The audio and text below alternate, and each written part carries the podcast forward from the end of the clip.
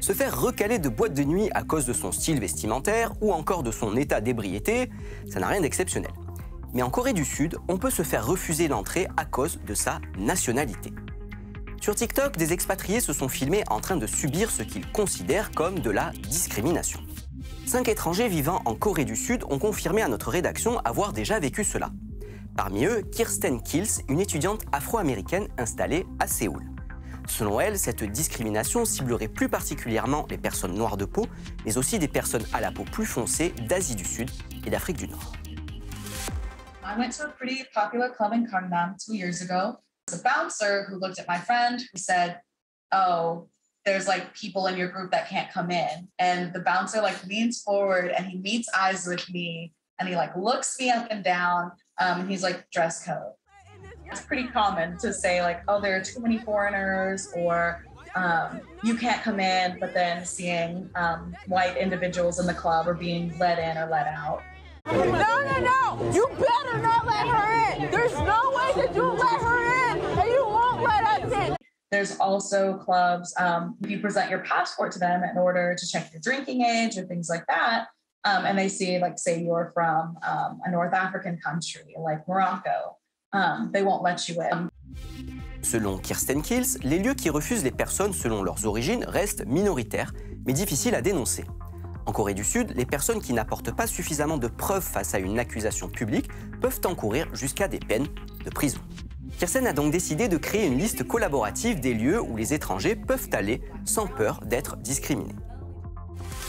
A lot of times it's on black and brown foreigners to have the sixth sense to know that they're going to be discriminated against. They're playing black music and they're racist. we created this list just to make it a bit easier for everyone involved. Um, and also because we're tired of seeing our communities and multiple other communities harmed and just recognizing that like we're here, um, we're not going anywhere. Our culture is valued here. We are valued here. Um, and discrimination and racism are not okay.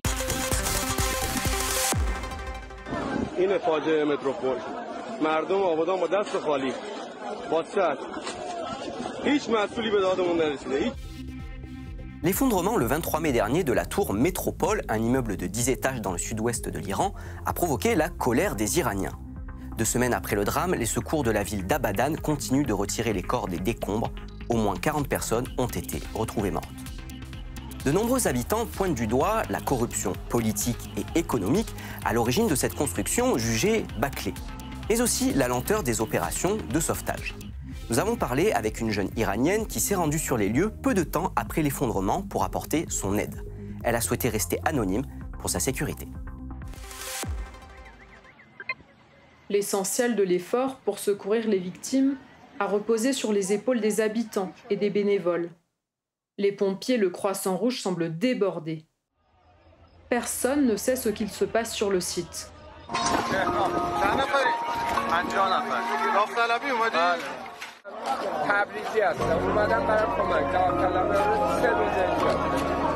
Les volontaires ont essayé de déterrer les survivants et les corps eux-mêmes. Pour cela, ils ont apporté des outils de fortune qu'ils pensaient utiles. Des scies à métaux, des pelles et même des marmites pour enlever le gravier. Les équipes de secours travaillent avec de grosses machines pour dégager la zone. Mais c'est seulement une petite partie du travail. Pour trouver les corps, vous devez creuser à la main et ramper sous des tonnes de gravier et de ciment. Le pire, c'est que l'Organisation nationale de gestion de crise a ordonné le déploiement de nombreux policiers anti-émeutes dans la ville, venus d'autres régions. La colère s'est amplifiée lorsque des journalistes locaux ont fait des révélations.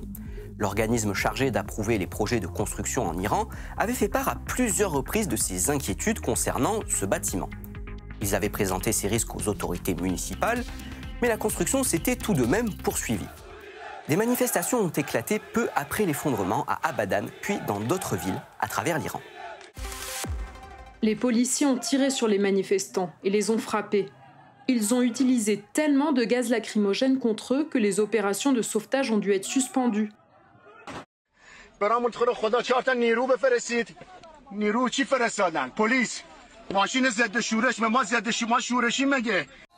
De nombreux manifestants ont été arrêtés, y compris des activistes connus.